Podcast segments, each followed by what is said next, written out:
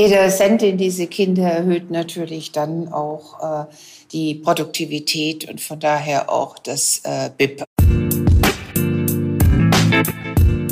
Hallo, ich bin Verena Bentele und ihr hört in guter Gesellschaft. Als Präsidentin des VDK, dem größten Sozialverband Deutschlands, beschäftige ich mich mit der Frage, was Politik und Menschen tun können, um aus unserer Gesellschaft eine gute Gesellschaft für alle zu machen. Und das tue ich gemeinsam mit euch in diesem Podcast.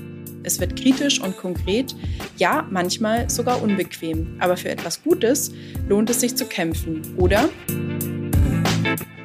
Heute hört ihr in guter Gesellschaft mit der Soziologin und Präsidentin des Wissenschaftszentrums Berlin für Sozialforschung Berlin, Jutta Almendinger. Viel Spaß beim Zuhören. Heute reden wir über Gerechtigkeit. Genauer gesagt geht es in dieser Folge um Bildungsgerechtigkeit, die gerechte Verteilung von Vermögen und Geschlechtergerechtigkeit. Bevor wir anfangen, möchte ich euch unseren heutigen Gast einmal kurz vorstellen. Jutta Almendinger ist seit 2007 Präsidentin des Wissenschaftszentrums Berlin für Sozialforschung WZB.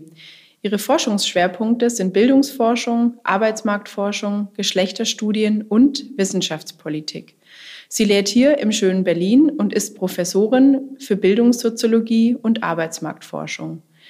Außerdem ist Professor Almendinger Autorin und hat erst kürzlich ein Buch veröffentlicht mit dem Titel Es geht nur gemeinsam, wie wir endlich Geschlechtergerechtigkeit erreichen. Es erschien Anfang diesen Jahres und darüber möchte ich unter anderem heute mit ihr sprechen. Also erstmal einen schönen guten Tag, Frau Professor Almendinger. Ich freue mich sehr, dass wir heute miteinander sprechen über viele wichtige Themen. Frau Bentele, es ist mir ein großes Vergnügen. Vielen Dank, dass ich die Gelegenheit habe. Sehr schön. Ja, also wir wollen äh, über natürlich vor allem Ihre Kernthemen sprechen und steigen gleich mal ein mit einem Thema, das für den Sozialverband VDK natürlich politisch nicht neu ist, aber ein bisschen neu ist für uns, dass wir uns in dem Thema auch politisch mehr engagieren, nämlich im Thema Kindergrundsicherung. Das ist ja ein Thema, das auch Sie schon sehr lange begleitet, ähm, wo wir sehr viele erschreckende Zahlen haben. Jedes fünfte Kind in Deutschland, mindestens jedes fünfte Kind ist in Armut, von Armut bedroht oder betroffen in Deutschland. Und ähm, es gibt eben in Deutschland wirklich viele politische Instrumente natürlich, aber im Prinzip verhindern die alle nicht effektiv die Kinderarmut. Deswegen haben wir uns in einem Bündnis jetzt zusammengeschlossen mit anderen, das Bündnis Kindergrundsicherung. Und auch dieses Bündnis beraten und unterstützen sie. Und ähm, ja, meine erste Frage, Sie arbeiten schon lange, lange an diesem Thema. Sie unterstützen, wie gesagt, das Bündnis wissenschaftlich gemeinsam mit anderen Wissenschaftlern. Und meine erste Frage, warum sind Sie für eine Kindergrundsicherung und für wie realistisch halten Sie es, dass die irgendwann auch kommt? Ja, die Antwort, äh, die leitet sich natürlich aus meiner Profession ab. Ich bin gelernte Bildungsforscherin und äh, war lange in den USA tätig, auch in anderen Ländern. Und was mich immer fasziniert hat, ist, dass in diesen Ländern der Zusammenhang zwischen der Herkunft der Kinder und dem, was Kindern dann später an Möglichkeiten offen steht, insbesondere an Bildungsmöglichkeiten offen steht, sehr viel vielfältiger ist als bei uns wo ich immer sage, ich hatte pränatal schon das Abitur, mein Sohn hatte pränatal das Abitur, äh, weil man äh, schlichtweg durch Kompensationen, ob das jetzt Nachhilfe ist äh, oder ob es eine besondere Beschäftigung mit den Kindern ist oder ob es die entsprechenden Schulen sind oder ob es die entsprechende Gegend ist, in der man lebt oder ob es äh, das entsprechende Aussehen der Kinder ist mit Lehrbüchern, mit Kleidung und so weiter und so fort. So große Vorteile von der Wiege an den Kindern mit äh, gibt, dass es offensichtlich später gar nicht mehr zu korrigieren ist. Und das ist nicht alles nur Geld, aber es ist Geld und ein Teil davon ist, dass wir eine direkte Kindgrundsicherung brauchen. Das muss natürlich begleitet werden durch eine ganz andere Infrastruktur für Kinder. Bei der Kindergrundsicherung habe ich ja eher äh, die Meinung, dass es einen Pauschalbetrag für alle Kinder geben sollte, gemäß äh, meiner Vorstellung, alle Kinder sind erstmal gleich. Und dann bei der ganzen Infrastruktur würde ich mich sehr einsetzen, die offensichtlich sichtbare und extrem messbare Ungleichheit in schulischen Bedingungen und so weiter durch mehr Mut auszugleichen, unterschiedliche Mittel je nach Betroffenheit reinzugeben. Also infrastrukturell sollte man es äh, proportional zu den Möglichkeiten der Bildung und der ökonomischen Lage der Eltern tun, aber die Kindergrundsicherung sollte für alle gleich sein. Okay, aber jetzt sagen ja die Kritiker zu Ihnen oder das würden die auch zu mir sagen, die Kindergrundsicherung kostet uns einen zweistelligen Milliardenbetrag. Was sagen Sie als Wissenschaftlerin, die sich ja lange mit dem Thema beschäftigt, zu den Menschen, die sagen, das ist aus Kostengründen so überhaupt nicht machbar? Das äh, halte ich für eine verkürzte Rechnung. Erstens wissen wir, dass äh, das Potenzial an Kindern, die eine ganz andere Bildung haben könnten und von daher einen ganz anderen Verlauf in ihrer eigenen Lebensgeschichte, aber auch äh, Erwerbsgeschichte, äh, sehr hohe Renditen einbringen, wenn ich es jetzt einfach mal volkswirtschaftlich ausdrücke. Das heißt, äh, jeder Cent in diese Kinder erhöht natürlich dann auch äh, die Produktivität und von daher auch das äh, BIP. Also das können wir nachrechnen. Ich habe damals schon, äh, als ich bei der Bundesagentur für Arbeit arbeiten durfte, die Kosten von unzureichender Bildung mal geschätzt und da kamen auch Milliardenbeträge raus. Also das ist sozusagen die eine Stoßrichtung. Die andere Stoßrichtung ist jene, dass ich nicht sehe, dass wir diese Gelder nicht haben. Es ist immer eine Frage von Prioritätensetzungen. Und wir haben in anderen Bereichen, man denke an das Ehegattensplitting, ja doch die Möglichkeit, äh, Steuern zu erhöhen, ohne dass man sie erhöht, einfach durch andere Lohnsteuerklassen. Und dieses dann äh, gewordene Geld könnte man ja systematisch für Kinder und sollte es systematisch für Kinder ausgeben. Und die Kindergrundsicherung wäre da für mich ein Hebel zu mehr äh, Gerechtigkeit. Das dritte Argument ist, dass wir aus vielen internationalen Studien wissen, dass je geringer die soziale Ungleichheit in einem Land ist, desto wohler sich die Menschen in diesem Land fühlen, desto glücklicher sie sind, äh, desto mehr sie äh, sich entfalten können. Und auch hier ist die Grund Kindergrundsicherung für mich ein Hebel, diese allgemeine äh, Wohlergehen zu erhöhen. Mhm. Wie sehen Sie denn Ihre Rolle in dem Bündnis? Also wir sind als großer Sozialverband dabei, der Kinderschutzbund ist dabei, viele Organisationen, Verbände, Wissenschaftler. Und ähm, ich bin ja selber so ein bisschen ein ungeduldiger Mensch. Jetzt weiß ich, Sie arbeiten schon seit vielen Jahren, Jahrzehnten in dem Thema. Aber wir wollen uns jetzt ja mal in der nächsten Legislatur durchsetzen in dem Thema. Wie sehen Sie da Ihre Rolle als Wissenschaftlerin?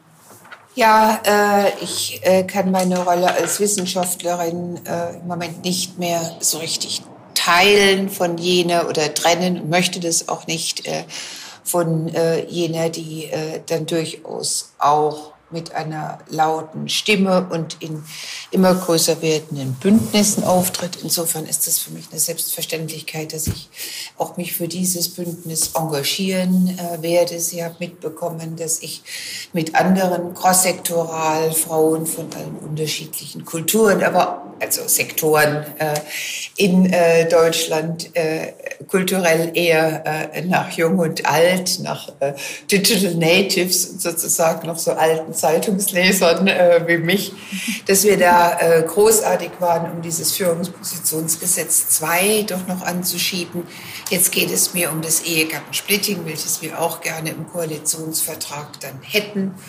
Äh, und diese Kindergrundsicherung, ich sagte es ja eben schon, das kann ich mit äh, auf diesem Ehegattensplitting, der Abschaffung des Ehegattensplittings sehr gut zusammenbringen weil wir können hier keine reine Individualbesteuerung beispielsweise machen, ohne dann ein sehr, sehr starkes und hohes Prä auf Kinder zu legen.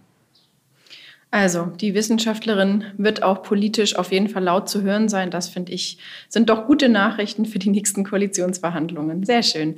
Gehen wir ein Stück weiter und bleiben aber natürlich noch ein bisschen beim Thema Kinder und Jugendliche und der Bildungsungerechtigkeit. Die war schon vor Corona riesig. Das haben Sie vorher angesprochen. Der, ähm, ja, die Herkunft, das Elternhaus hatte in Deutschland immer schon einen riesig hohen Zusammenhang mit den Bildungschancen der Kinder. Und der Jugendlichen. Und das ist durch die Corona-Pandemie noch deutlich verstärkt worden. Wir haben viele Kinder, die nicht gut am digitalen Unterricht teilnehmen konnten, die psychische Probleme haben durch Vereinsamung, die auch physische Probleme haben durch Bewegungsmangel, weil Sport- und Freizeitangebote weggefallen sind. Was empfehlen Sie da der nächsten Bundesregierung als wirklich wichtigste Maßnahme, um Kindern und Jugendlichen dieses Riesenhilfspaket zu geben und die Unterstützung, die in vielen Wahlprogrammen immer für die Wirtschaft äh, sofort irgendwie jeder sieht, aber für die Kinder und Jugendlichen in meinen Augen zu wenig. Was wäre da Ihr Vorschlag? Ihre Augen sind diesbezüglich auch äh, meine Augen. Äh, wir stellen fest, dass wir äh, für bestimmte Gruppen viel mehr getan haben. Und damit meine ich jetzt nicht nur äh, auf dem Arbeitsmarkt, ja, also durch Kurzarbeit und so weiter, die eine Gruppe mehr als eine andere erreicht hat. Ich meine es durchaus auch für Studierende hatten wir sehr viel mehr an sozialen Innovationen. Wir haben beispielsweise die Abschlussprüfungen äh, in ein riesiges Hotel, in einen riesigen Ballsaal verlegt. Das hätte man sich vor zwei Jahren niemals vorstellen können, dass der Berliner Senat Ballsäle anmietet.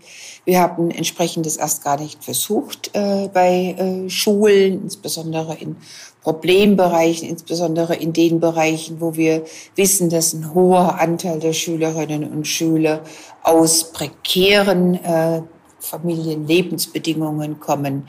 Da gab es keine Konzepte, äh, die mit Museen äh, zu verbinden, die mit leerstehenden Hotels und so weiter und so fort dennoch zu beschulen. Wir hatten keine überzeugenden Modelle, Studierende, denen ja oft ihre Jobs weggebrochen sind, als persönliche Patinnen und Paten mit diesen besonders betroffenen Kindern zusammenzuführen. Also zunächst mal wünsche ich mir, das sagte ich eben schon, dass man diese Ungleichheit nicht nur in Sonntagsreden adressiert, sondern auch hands-on anpackt durch die Anerkennung von Unterschieden und durch ein gezieltes Reingehen in die Familien und äh, die Kinder, äh, die dem ausgesetzt sind. Also Ungleichheit durch Ungleichheit bekämpfen. So. Mhm. Äh, das ja. muss natürlich begleitet werden durch entsprechende äh, finanzielle Hilfeleistungen.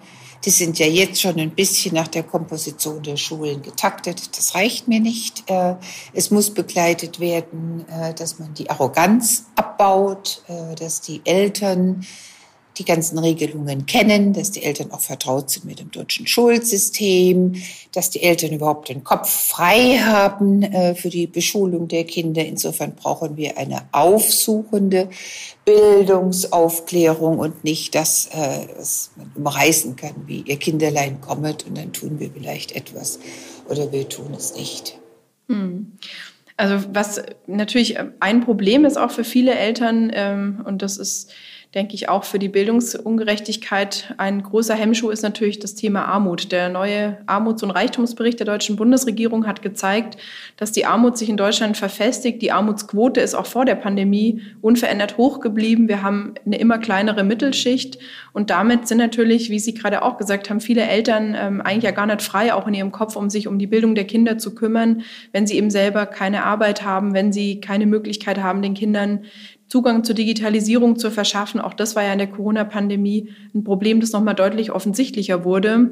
Jetzt buchen sich Kinder, ähm, die aus, äh, ja, sagen wir mal, etwas besser situierten Haushalten kommen, den Schwimmbadtermin. Die Kinder, die keine Eltern haben, die für sie den Slot buchen übers Internet, kommen jetzt halt leider nicht mehr ins Freibad. Also soziale Ungleichheit in Deutschland verfestigt sich. Und das ist natürlich auch für uns als größter Sozialverband eins der wirklich gravierenden Probleme im Land und gesellschaftlich großer Sprengstoff, ähm, wo wir wirklich auch dringend was tun müssen. Was ist für Sie das Wichtigste, um eben dieses Thema der Armutsbekämpfung im Land wirklich äh, anzupacken und nicht durch einen Armuts- und Reichtumsbericht, der das, finde ich, auch so ein bisschen harmlos darstellt, vielleicht auch wieder wegzuschieben?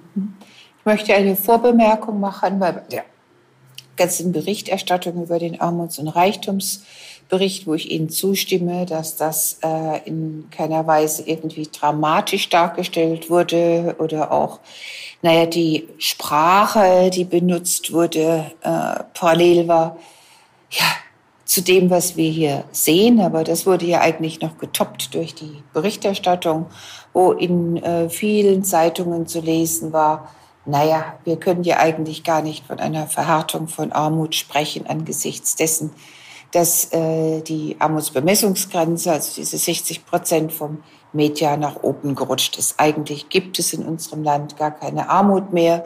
Das heißt, wir haben jetzt seit neuestem die Schutzpe zu sagen, wir wenden uns ab von einer relativen Armutsdefinition zu einer absoluten. Äh, und das finde ich falsch. Also das ist ja eigentlich ein Grundbekenntnis dafür, dass wir mit einer größeren Ungleichheit äh, leben, weil wir sagen, nee, wir orientieren unsere Armutsmaße nicht mehr an äh, der gesamtgesellschaftlichen Verteilung, sondern wir ziehen jetzt da so ja so eine Minimalbildung und so ein Minimal äh, ja Sockel da ein. Das ärgert mich und das sollten wir doch bitte wieder geschlossen zurückkehren zu etwas, was wir seit einigen Jahrzehnten gemeinsam entwickelt haben, nämlich relativen Armutsmaßen. Das ist mein größtes Ärgernis diesbezüglich. Äh, ich gehe jetzt von diesen relativen Armutsmaßen aus. Und natürlich ist es so, dass sich diese Armut massiv äh, verfestigt hat und dass es dieses Raus weniger gibt. Also einmal arm, immer arm, so der Slogan trifft heute mehr zu als bei dem letzten Armuts- und Reichtumsbericht. Und wir müssen an zwei äh, Pfeilern gleichermaßen einsetzen. Das eine ist das, was wir eben schon kurz angerissen haben. Das ist wesentlich mehr Energien in eine Prävention äh, reingehen, also wesentlich mehr Gelder früh in das Leben von Kindern. Da können wir noch am meisten die Weichenstellung verändern, können äh, das, was man im Englischen mit Head Start äh, äh, ausdrückt, äh, viel stärker forcieren. Äh, wir müssen dann gegebenenfalls, wenn auch da diese Finanzierungsvorbehalte gemacht werden, uns überlegen, ob wir nach wie vor mit einem System arbeiten wollen, welches in die ganze universitäre Ausbildung so viel mehr Geld steckt als in die grundständige Ausbildung in Kindertagesstätten. Das Zweite ist, äh, wir müssen natürlich äh, die besten Kindertagesstätten, die besten Schulen dorthin stellen mit der besten Infrastruktur. Sie erwähnten vorhin schon den Digitalpakt in die Gegenden, wo es am meisten notwendig ist, wo Eltern nicht kompensieren können. Das ist alles sozusagen Prävention. Das wird nicht reichen. Äh, wir müssen auch gleichermaßen, und dann sind wir eben wieder bei dieser Kindergrundsicherung, äh, mit Geld arbeiten, welches wir den Familien für ihren Kindern zur Verfügung stellen. Wir haben jetzt gerade eine neue Untersuchung, dass äh, Eltern, die besser gestellt sind, äh, die in das obere Quartil äh, gehören, dreimal so viel pro Monat für ihre Kinder ausgeben als äh, Eltern, äh, die äh, unterhalb der Armutsschwelle oder die von Armut betroffen sind. Und das formt natürlich einen sozialen Habitus, das formt natürlich die Möglichkeiten dessen, was man erwerben kann. Und da war ich Ihnen eben in der Anmoderation sehr dankbar, dass Sie das weggeschoben haben oder ergänzt haben, so sollte ich sagen, von reinen Maßzahlen äh, des Lernstandes äh, und viel breiter gefasst haben es geht hier auch um die Gesundheit unserer Kinder, es geht um die Integration unserer Kinder, es geht um Menschenrechte und nicht nur Bildungsrechte unserer Kinder. Äh, ich sehe das so, dass natürlich eine der Verpflichtungen des Sozialstaats ja ist, äh, gerade den Menschen besondere Unterstützung zu geben, die diese brauchen. Und das sind ja insbesondere Gruppen, die sich auch selbst aus der Armut nicht befreien können, wie eben zum Beispiel Kinder und Jugendliche oder natürlich auch alte Menschen. Und in dem Armuts- und Reichtumsbericht der Bundesregierung ist das Thema Menschen im Alter unter der schönen Überschrift in Anführungsstrichen schönes, gutes Leben im Alter zusammengefasst. Und das ist natürlich auch bei der ähm, Situation vieler älterer Menschen, gerade vor allem vieler älterer Frauen, die ähm, von Armut bedroht oder betroffen sind, natürlich schon eine sehr bittere Pille. Auf der anderen Seite steigen auch die Vermögen, also die Menschen, die in Deutschland reich sind, werden immer reicher. Sprich, die Superreichen haben immer mehr auf der hohen Kante und es werden auch ein paar mehr Menschen, die hohe Vermögen haben. Und deswegen sagen wir natürlich, ähm, der einfache Satz gegen Armut hilft auch Geld, der hat leider immer noch eine Berechtigung.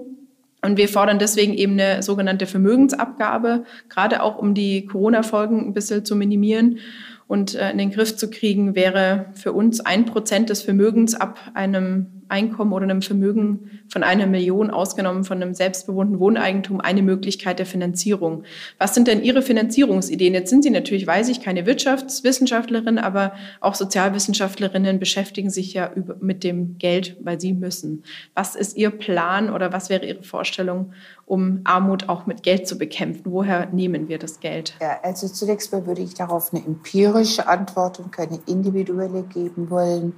Wir äh, führen ja jetzt seit äh, vielen Jahren diese sogenannte Vermächtnisstudie durch mit Infos und der Zeit. Und da habe ich eine Frage äh, definiert, die heißt, äh, könnten Sie sich auch vorstellen, dass man Einkommen deckelt? Äh, und das nicht nach oben so frei liegt, wie das jetzt beispielsweise durch diese Boni-Zahlungen immer wieder äh, nach oben jumpt. Und das sind ja immerhin 40, 45 Prozent der Menschen in Deutschland, die das befürworten. Und das Interessante ist, dass zu denen eher wenige Personen gehören, die äh, selbst ein geringes Einkommen haben, sondern dass es sehr oft Personen sind, die ein hohes Einkommen haben. Also ich stimme all den Kritikern nicht zu, dass das da ein riesiger Aufstand geben würde und auf Flucht aus Deutschland bedeutete und so weiter und so fort. Das ist das Erste. Sie sagten eben, wir können beim Vermögen ansetzen. Hier ist die größte Ungleichheit. Das ist richtig.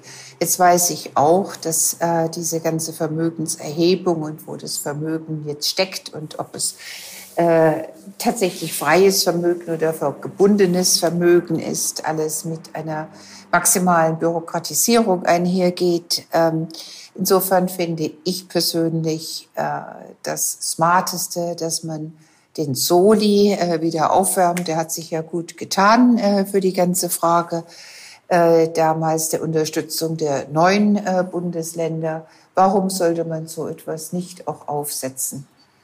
Jetzt zur Hilfe der besonders von Corona Betroffenen. Hm, ist eine spannende Forderung. Werde ich auf jeden Fall mitnehmen und überdenken, ob das auch eine neue VDK-Forderung werden könnte. Danke für die schöne Idee. Also ich glaube, auf Steuern anzusetzen ist für mich das Leichtere. Also äh, nicht Vermögenssteuer, sondern Einkommensteuer, weil wir sehen hier auch, dass die Einkommen eine unglaubliche Spreizung äh, erfahren haben. Und wenn ich jetzt äh, bei so einer breiten Zustimmung ansetze, äh, dann äh, denke ich, ist die Bereitschaft größer und das Kosten-Nutzen-Verhältnis auch. Wir sehen jetzt ja gerade bei der Grundrente, wo ich mich massiv aufrege, dass sie jetzt äh, wieder sozusagen erstmal berechnet wird, ob die Leute das überhaupt äh, darstellen können aufgrund von nicht vorhandenen anderen Ressourcen, dass sie also einkommensgeprüft ist. Das ist ein bürokratischer Aufwand, der Ewigkeiten braucht, bis er dann bei den Leuten überhaupt ankommt. Äh, das steht auch in keinem Kosten-Nutzen-Verhältnis. Auch da hatte ich ja sehr stark dafür plädiert, diese Einkommensprüfung da äh, einfach wegzulassen. Und wir sehen ja das Ergebnis. Diese Grundrente ist seit Januar jetzt in Kraft angekommen, ist so gut wie nichts. Und das ist ein bisschen mein kleines Fragezeichen in deiner Vermögenssteuer, obgleich mir die Richtung jetzt auch der VDK da eingenommen hat, absolut sinnig ist. Da ist die größte Ungleichheit. Ich habe nur keine guten Konzepte da anzusetzen. Das erscheint mir über Steuern leichter zu sein. Ist definitiv leichter, wobei, also klar, ähm, aber natürlich eine Steuer wie Erbschaftssteuer, da kann man sicherlich ansetzen, weil da natürlich ähm, sehr, sehr viel Geld äh, da ist, auch in Deutschland, äh, das wieder auch an die Gesellschaft zurückfließen könnte in einem gewissen Maß. Aber klar, wie Sie sagen, die Bereitschaft äh, für sowas wie eine Erbschaftssteuer ist natürlich nicht sehr hoch. Da haben alle irgendwelche interessanten Gründe, warum ja, man Erbschaft nicht besteuern kann ähm, und ja, warum man Immobilien. Nein, ich bin, ich bin ja für eine Erbschaftssteuer. Sorry, dass ich da unterbreche, mhm. aber gleichermaßen äh, sehe ich auch, dass, ich meine, ich weiß gar nicht, wer das mal so ausgedrückt hat, dass Erbschaftssteuer eine dumme Steuer ist. Also, und damit meine ich, dass äh, solange äh, das Recht so geschnitten ist, wie es im Moment äh, geschnitten ist, man ja durch Tausende von Tricks ja diese Erbschaften auf Null rechnen kann. Durch Schenkungen früh im Leben, durch ein geschicktes Management. Es gibt ja riesige Industrien, die mittlerweile beraten können, wie man äh, dieser Erbschaftssteuer da entgehen kann. Und das würde dann ja wieder äh, so soziale Schieflagen da reinbringen. Also ja. Das war mein kleiner Zusatz. Ja, ist, ist, aber ein wichtiger und guter Zusatz. Ähm, und da könnten wir auch noch lange weiter diskutieren, warum in Deutschland zum Beispiel Hartz IV so hart sanktioniert wird, aber Steuerhinterziehung ehrlich gesagt äh, deutlich milder bestraft Absolut. wird, ist ja. auch für mich ein spannendes Thema, wenn es darum geht, woher kriegen ja. wir eigentlich Ressourcen. Die Ressourcen in Deutschland sind ja da. Man müsste sie nur mal heben. Die Bodenschätze in Anführungsstrichen wären da. Ja. ja. Aber wir haben natürlich noch ein anderes spannendes Thema. Äh, wir sind beide Frauen, wie man jetzt hört, unsere Zuhörerinnen und Zuhörer. Und äh, ich äh, finde natürlich mega schön, dass wir auch über ein neues Buch heute sprechen können. Es geht nur gemeinsam, wie wir endlich Geschlechtergerechtigkeit erreichen. Dieses endlich finde ich total klasse in Ihrem Buchtitel. Das ist Anfang des Jahres erschienen. Also für alle, die es noch nicht gelesen haben, es lohnt sich auf jeden Fall.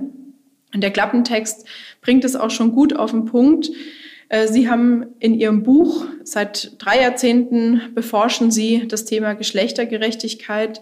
Die Gleichberechtigung zwischen Männern und Frauen ist längst nicht erreicht und äh, Sie fragen und haben Ihr äh, Fazit in dem Buch eben gemacht, wir bewegen uns rückwärts in die Zukunft. Corona hat die wahren gesellschaftlichen Verhältnisse wie unter einer Brennglas hervorgehoben. Männer arbeiten, Frauen arbeiten Frauen versorgen die Kinder, Männer deutlich weniger. Also ich will nicht den ganzen Klappentext vorlesen, aber jedenfalls, Sie sagen ganz klar, die Sorgearbeit ist immer noch ungerecht verteilt. Immer noch haben auch in der Corona-Pandemie beide Eltern natürlich was übernommen, aber Frauen halt deutlich mehr. Sprich, der Abstand ist überhaupt nicht geringer geworden zwischen Männern und Frauen.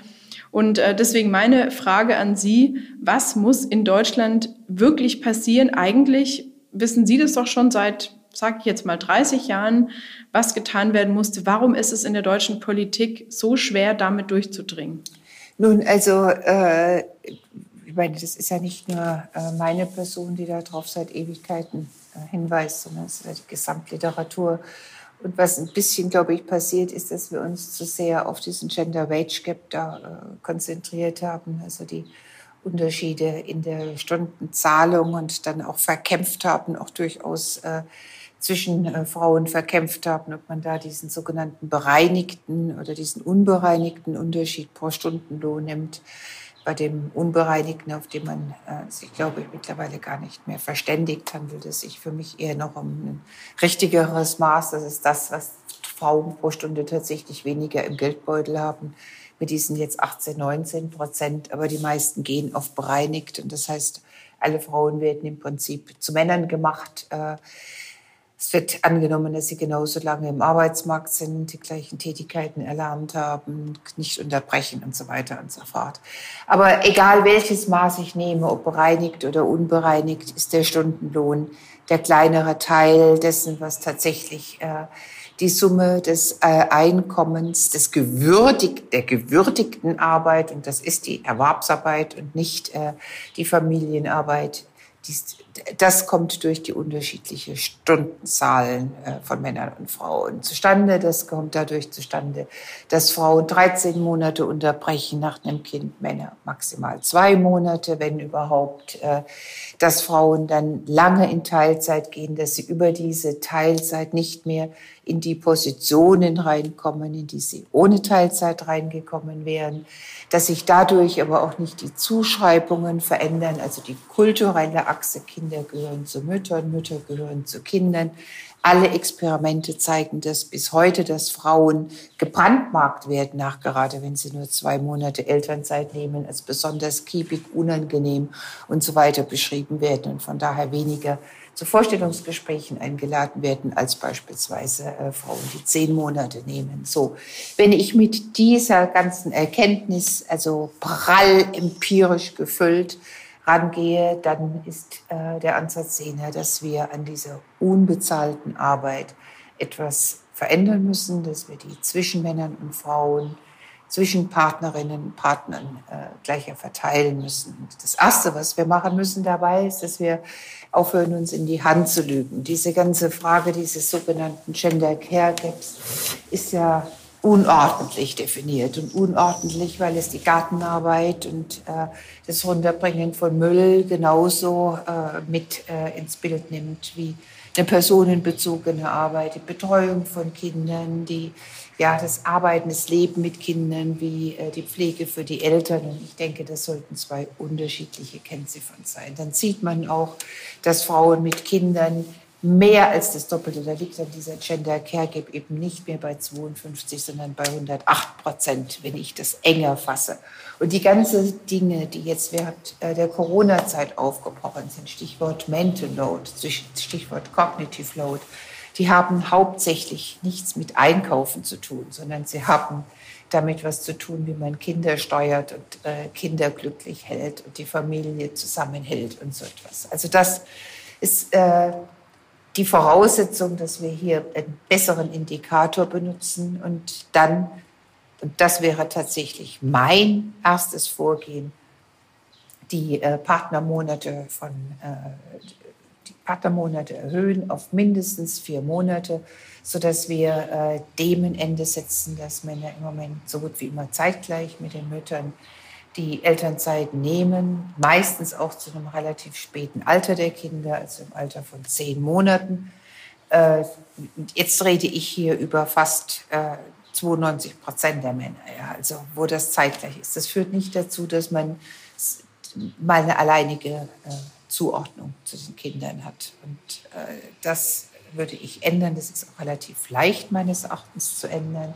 Ich würde äh, breit in die Organisationen reingehen äh, mit äh, ja, äh, der ganzen Frage, wie incentiviere ich auch Teilzeitarbeit, wie bekomme ich das in die Köpfe rein, dass Teilzeitarbeit nicht wie im Moment das Ende von Karriere heißt, äh, wie bekomme ich es hin, äh, Karriere auch durch ja, Job-Sharing zu machen. Das geht gerade jetzt in unserem digitalen Zeitalter das wären die ganzen Ausrichtungen, die ich gehen würde. Und dann würde am Ende stehen, oder am Anfang, nicht lieber am Anfang als am Ende, eine Verständigung, wollen wir in der Gesellschaft leben, die sich das alles so vorstellen, dass es fünf Tage in der Woche ununterbrochen in Vollzeit funktioniert, dass dadurch dann auch noch Ehrenamt, dass dadurch auch die Kinder erlebt werden können, dass dadurch auch noch Sorge. Also wollen wir so viel outsourcen, an andere oder wollen wir nicht ein neues Normal kreieren? Und das wäre äh, die 32-Stunden-Woche, das wäre genauso hoch das Arbeitsvolumen wie im Moment auch, nur dass Frauen mehr, Männer äh, weniger arbeiten als sozusagen das, was im Durchschnitt eines Lebens zu arbeiten ist. Das ist meine Zielmarge. Und ich glaube, damit würden wir eine wesentlich gerechtere äh, Gesellschaft, wenn es jetzt um Männer und Frauen geht, hinbekommen. Aber genau, Sie schreiben in Ihrem Buch oder steht auf dem Klappentext, Männer verdienen, Frauen verdienen auch, aber eben etwas dazu. Teilzeit und Elternzeit sind immer noch Frauensache, Führungspositionen, hohen Gehälter, Männersache. Finde ich natürlich schon immer noch spannend, weil wir eigentlich ja um diese ganzen Themen schon lange wissen. Viele Frauen ähm, wissen auch, dass sie natürlich, äh, Karriere, um ihre Karriere voranzutreiben, noch in unserer Kultur theoretisch arbeiten müssten. Aber ich höre immer noch zumindest sehr oft den Satz, na ja, ähm, der Job, in dem mein Partner arbeitet, wird besser bezahlt. Ein Grund, warum ich nicht äh, aufhören kann zu arbeiten. Und der andere Grund ist natürlich, wie Sie auch gesagt haben, äh, meine Karriere hängt da in irgendeiner Weise dran. Ich frage mich tatsächlich auch immer noch, was in der Gesellschaft auch passieren muss, also bei Männern und Frauen, um sich von diesen Gedanken mal zu verabschieden. Sie haben die vier Monate ähm, Partner, vier Partnermonate angesprochen als ein Instrument, aber ist vielleicht auch natürlich die Entlohnung von unterschiedlichen Jobs ein Hebel. Also wenn wir sehen, Erzieherin in Bayern macht eine fünfjährige Ausbildung, was sie dann aber verdient danach, ist nicht extrem viel. Wer eine dreijährige Handwerksausbildung macht, sagen wir mal als Mechatroniker und irgendwo in Schicht arbeitet, verdient auf jeden Fall mehr. Also wo müssen wir vielleicht auch noch ansetzen äh, in der Entlohnung von unterschiedlichen Berufsfeldern? Ja äh, es hätten eben die Frage gestellt, wo ich primär ansetzen äh, würde. Und mhm. äh, wenn ich mir klar mache, dass äh, eine 1985 geborene Frau mit zwei Kindern in Westdeutschland über eine Million weniger verdient als ein 1985 geborener Mann mit zwei Kindern im Lebensverlauf und davon die Rente abhängt und so weiter und so fort,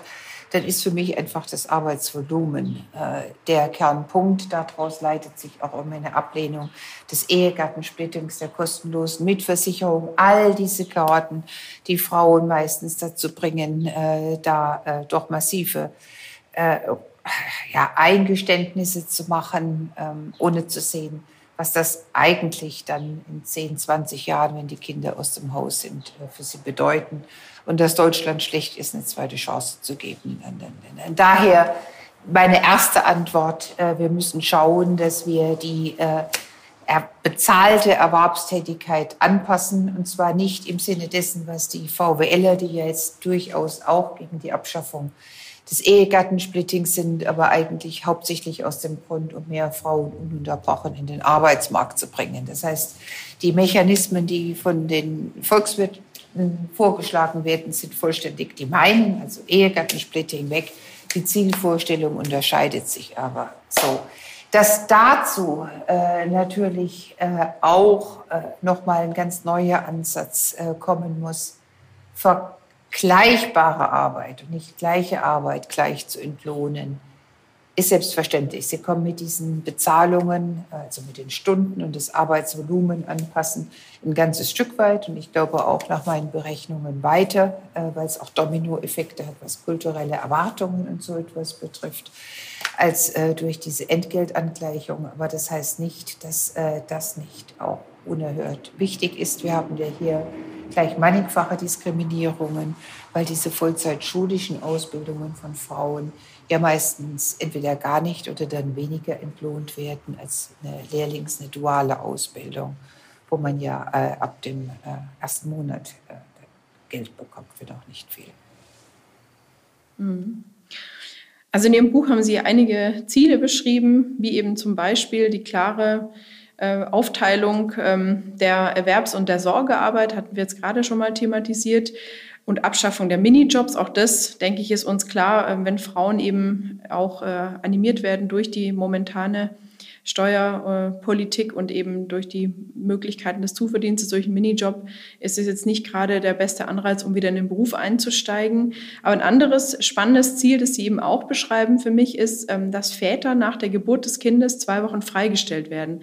Was versprechen Sie sich genau von der zweiwöchigen Freistellung direkt nach der Geburt? wo doch heute die meisten Männer sowieso zu Hause bleiben nach der Geburt? Oder sagen Ihre Forschung da was anderes? Äh, naja, nach der Geburt bleiben sie eigentlich, also das sehe ich ja überhaupt nicht. Ich meine, wenn sie dann vielleicht einen Tag oder zwei zu Hause bleiben, ist das äh, viel. Aber ansonsten sehen wir ja nach wie vor auch in einem neuen Datenreport und äh, in äh, den Daten des Statistischen Bundesamtes, dass Männer nach der Geburt von ihren Kindern, auch wenn sie das vorher äh, überhaupt nicht als Ziel definiert haben, mit ihrem Erwerbsvolumen nach oben gehen. während Frauen nach unten gehen. Also das ist ja ungebrochen seit, seit 30, ich glaube, ich habe mir es in der Tat vor 30 Jahren das erste Mal angeschaut, dachte, das sei interessant.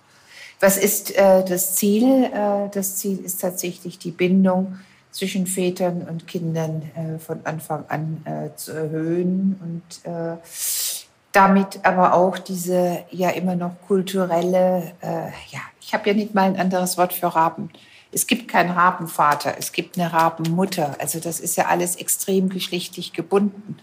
Und da müssen wir auch dran. Also diese Selbstverständlichkeiten, dass Mütter die äh, kürzer, als kürzer treten und nicht Väter. Und das äh, ist meines Erachtens schon ein Weg, wo wir auch einige empirische Daten aus anderen Ländern haben, die zeigen, äh, das nutzt was. Und wenn wir nach Deutschland schauen, und ich habe es eben schon ganz kurz erwähnt, und äh, Männer und Frauen befragen, bevor sie Kinder haben, dann äh, sagen uns insbesondere die jungen Männer, nee, wir wollen den Kontakt mit den Kindern, wir wollen die aufwachsen sehen, wir wollen das nicht so machen wie unsere Väter, die eigentlich von uns gar nichts hatten. Und dann kommt mit dem Kind kommen halt diese Karotten ins Spiel. Man maximiert es hier und jetzt, äh, dann sind äh, die Väter meistens ein bisschen älter, sie sind in dem Beruf etwas konsolidierter, sie haben es immer noch mit Arbeitgeberinnen und Arbeitgebern zu tun, die sagen, nee, also ja, zwei Monate sind ja in Ordnung, aber sieben, da müssen Sie schon sehen, was das für ein Zeichen setzt. Also ja, das perpetuiert eben äh, Stereotypisierungen und Zuschreibungen. Und auch deshalb hätte ich gerne das verwirklicht. Da waren wir ja gar nicht so weit weg davon. Mhm. Sie hatten ähm, noch ein anderes spannendes Ziel, mehr Männer in Frauenberufe, mehr Frauen in Männerberufe. Wie können wir das erreichen? Also haben Sie äh, eine wirklich tolle Idee, wie wir Männer in Frauenberufe kriegen. Ich war selber ähm, in der Schule, im Internat, da waren männliche Erzieher Mangelware in Anführungsstrichen. Wie kriegen wir Männer in Frauenberufe, Schrägstrich Frauen in Männerberufe? Auch das ist ja ein Thema, das wir schon lange kennen und verfolgen, das auch Sie in der Wissenschaftspolitik natürlich intensiv beforschen. Was kann da ein Schlüssel sein, den wir auch jungen Menschen mitgeben können? Der erste Schlüssel muss erstmal sein, dass wir das ganz anders thematisieren. Also wir drehen seit Jahrzehnten immer äh, an dem einen, nämlich dass Frauen sich ändern müssen. Frauen müssen mehr in den Arbeitsmarkt, Frauen müssen düdel, düdel, düdel, düdel. Es ist immer Frauen. Die Männer, das zeigt, ich, ich habe jetzt ja mich mal gewagt, ein biografisches Buch, was ja nicht gerade sehr wissenschaftlich ist, so einen Weg zu gehen, dazu schreiben und habe da mal über meine Großeltern hinweg eine Linie gezogen und Sie sehen, dass, dass Männer eigentlich bei ihrem Leisten bleiben. Aber Frauen, die übernehmen Erwerbsarbeiten, dazu dann noch unbezahlte Arbeit und so weiter und so fort. Und dazu passt für mich äh, dieses ständig Frauen in Stemmberufe. Das finde ich ja auch wichtig. Aber ich habe keine äh, entsprechende Lobby für äh, ja, ein Ansatz, dass dann aber auch Männer mehr in Frauenberufe müssen. So, das ist die erste Forderung, dass man es einfach politisch irgendwo auch gleichberechtigter macht und nicht nur bei Frauen in Männerberufe. Das Nummer eins. Nummer zwei ist, dass es natürlich sehr stark damit zu tun hat, was Sie vorhin angesprochen haben, dass äh, die Ausbildung bei in Frauenberufen oftmals länger ist, aber dennoch äh, niedriger bezahlt. Und äh, die Bezahlung, die spielt schon eine ganz große Rolle äh, dabei. Und auch aus diesem Grund müssen wir für vergleichbare Tätigkeiten gleiche Löhne zahlen und müssen da nochmal grundsätzlicher an die ganze Tarifierungspolitik äh, drangehen. Und wir müssen dann auch etwas, was Bettina Heinz äh, damals äh, sehr schön beschrieben hat und was nach unseren Recherchen immer noch richtig ist, äh, untergraben, dass wenn Männer in Frauenberufe gehen, äh, sie dann zwar äh, ähnliche Ausbildungen haben oder die gleichen Ausbildungen, aber viel schneller in Führungspositionen kommen, also aus so einer horizontalen Gleichheit auf einmal eine vertikale Ungleichheit äh, gemacht wird. Und auch ich habe da persönliche Erfahrungen weil mein Bruder in so einen Bereich gegangen ist und also sich mega darüber echauffiert hat. Er, er ist bewusst da reingegangen, weil er keine Führungsposition haben wollte. Und immer, ob das äh, nach seiner Ausbildung als Altenpfleger war, nach anderthalb Jahren gefragt wurde, ob er eine Caritas-Leitung übernehmen will. Oder er ist ja auch äh, ein ausgebildeter Kindererzieher. Äh, da war es genauso. Also es ist immer diese, sind immer noch andere Mechanismen im Gange die zu durchbrechen, super schwierig wird. Ein Ansatz, den wir, denke ich, auch beide teilen, ist ja das Thema mehr Frauen in Führungspositionen. Ähm, es gibt ja das sogenannte äh, geplante zweite Führungsposition Gesetz, das eben eine Geschlechterquote auch für Vorstände großer Unternehmen vorsieht. Was glauben Sie, was sowas wirklich ändern würde? Weil die Quotendiskussion äh, finde ich auch extrem nervig, dass wir die heute noch führen und sicherlich auch noch in 20 Jahren führen werden. Und was mich immer hochgradig irritiert, dass sowohl viele Männer als auch viele Frauen wirklich sehr gegen die Quote sind und auch mir immer den schlauen Spruch entgegenbringen, wieso, du hast doch auch, äh, bist auch Präsidentin geworden, du schaffst doch auch ohne eine Quote, äh, größter Schwachsinn, aber den kennen Sie auch seit 30 Jahren. Also was würde die Quote tatsächlich ändern?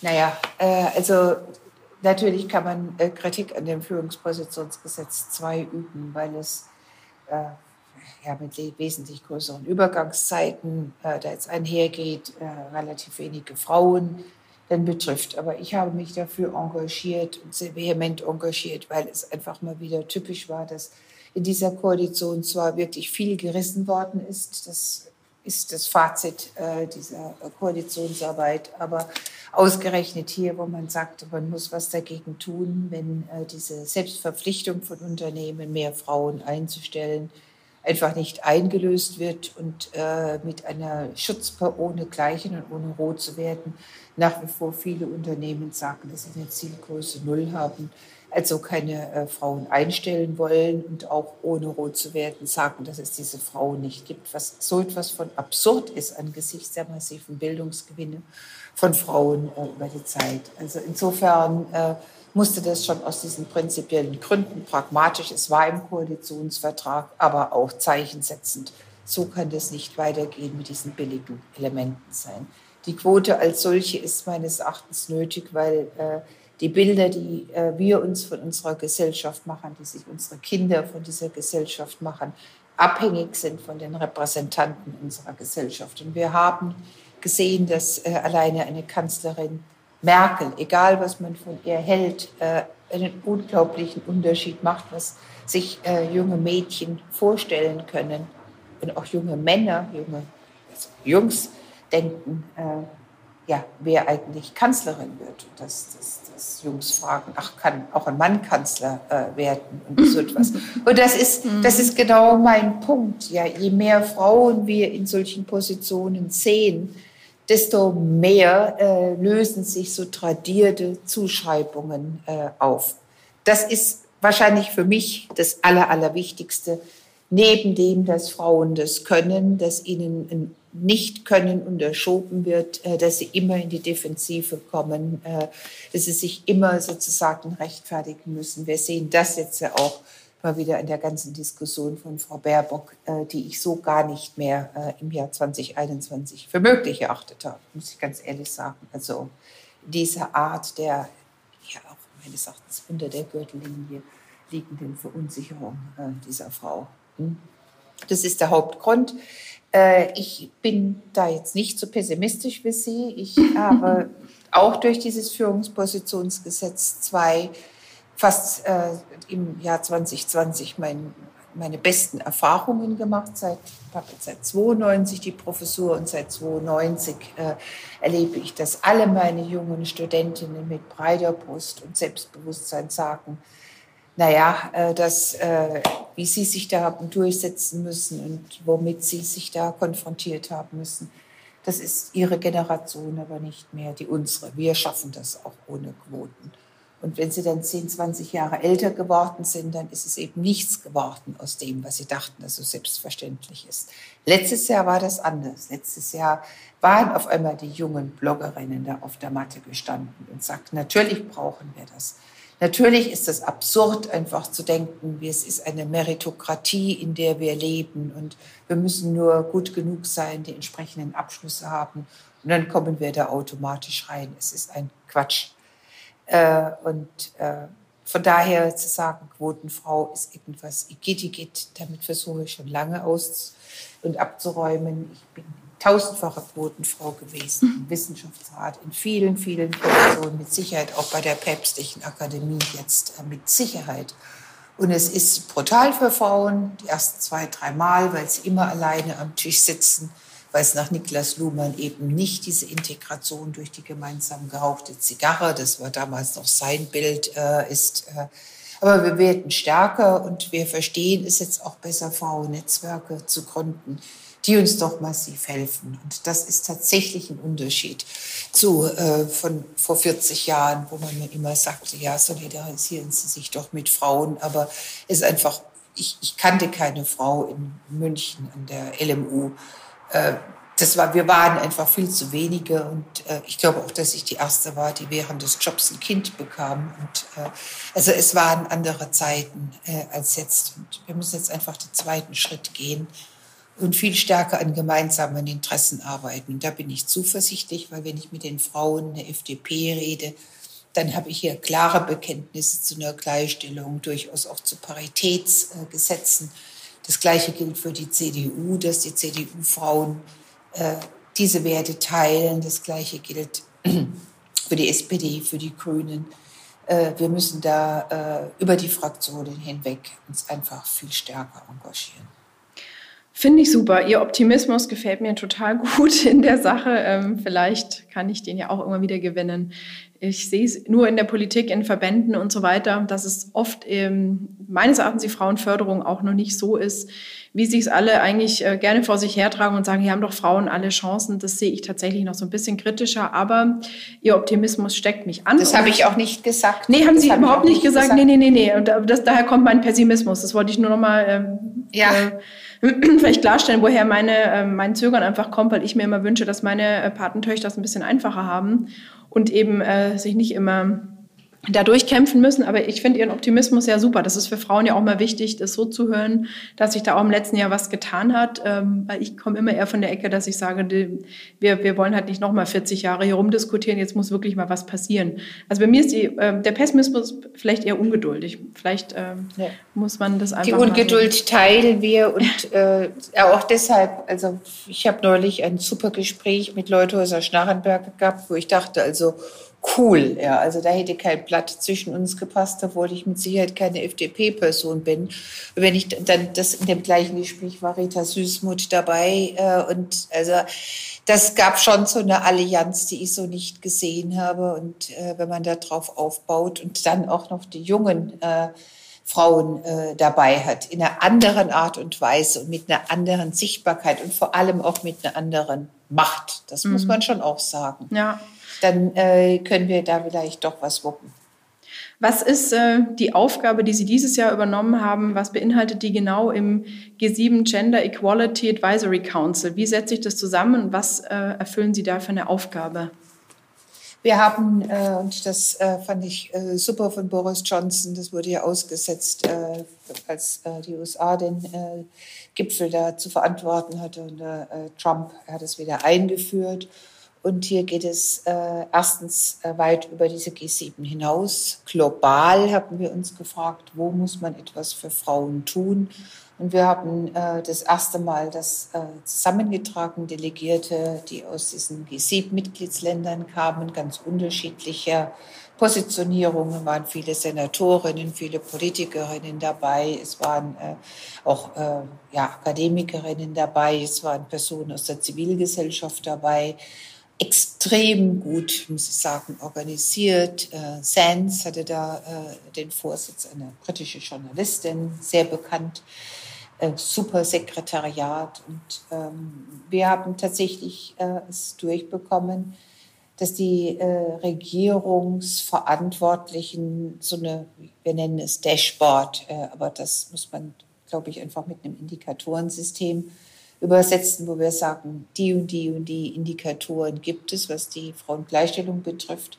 Und diese und diese und diese äh, Werte, äh, Ziele setzen wir uns je national, weil natürlich wir uns mit afrikanischen Ländern, was beispielsweise Bildungsmöglichkeiten für Kinder betrifft, andere äh, sozusagen Zielmarschen geben müssen, als äh, das in afrikanischen Ländern der Fall ist aber dass man das nachhalten kann, dass man nicht immer wieder von vorne anfängt, sondern dass man sagt, so weit waren wir letztes Jahr, jetzt sind wir dieses Stück weitergekommen. Hier sind wir nicht weitergekommen. Warum ist das so? Und äh, wie behalten wir die nationalen Regierungen, aber auch die internationalen äh, Non-Governance äh, dafür äh, verantwortlich? Mhm. Ja, super. Vielen, vielen Dank für den spannenden Einblick. Wir haben immer eine kleine Abschlussrubrik. Fünf Sätze, sprich, ich gebe den Satz Anfang vor und würde ja. Sie darum bitten, dass Sie den Satz beenden. Kennen ja. Sie natürlich. Genau. Fangen wir an. Mein Bundesverdienstkreuz bedeutet mir, in, ihrer, in seiner Unerwartetheit äh, einen wirklichen Schulterschlag. Herzlichen Glückwunsch. 16 Jahre Merkel war für die Geschlechtergerechtigkeit auf der einen Seite extrem wichtig, weil es äh, das Gesicht des Kanzlers, einer Kanzlerin prägte, die Bedingungen der Möglichkeit überhaupt aufzeigte. Auf der anderen Seite äh, durch eine große Zurückhaltung nicht den Durchbruch erzielen, den ich mir gewünscht hätte. Mhm. Das Wort, das ich beim Thema Geschlechtergerechtigkeit nicht mehr hören kann, ist Frauen wollen nicht. Wenn ich Sozialministerin wäre, würde ich als erstes die Erziehungszeiten von Männern und Frauen anpassen. Soziale Gerechtigkeit bedeutet für mich, dass äh, Menschen die Bedingungen der Möglichkeit haben, äh, sich zu entfalten, zu äh, partizipieren in unserer Gesellschaft. Und mhm. da ist der Weg weit, aber wir haben die Möglichkeit, wir müssen umsetzen. Na, vielleicht wird das in der nächsten Legislatur was. Super, ganz herzlichen Dank. Ich habe natürlich noch eine Abschlussfrage. Sie wurden im Januar von Papst Franziskus ernannt, in der Päpstlichen Akademie der Sozialwissenschaften zu sein. Welchen Ratschlag geben Sie dem Papst und der katholischen Kirche als Frau? Stärker, stärker durchzugreifen. Die Missstände sind äh, absolut klar und äh, dieses Hinhalten und Abwarten ist nicht das richtige Zeichen, äh, egal äh, für welche Adressaten der Kirche. Hm. Wie blicken Sie der Bundestagswahl entgegen, die uns ja bevorsteht? Was ist da so für Sie das Top-Thema, das jede Partei auf ihrem Schirm haben sollte und auf ihrer Agenda?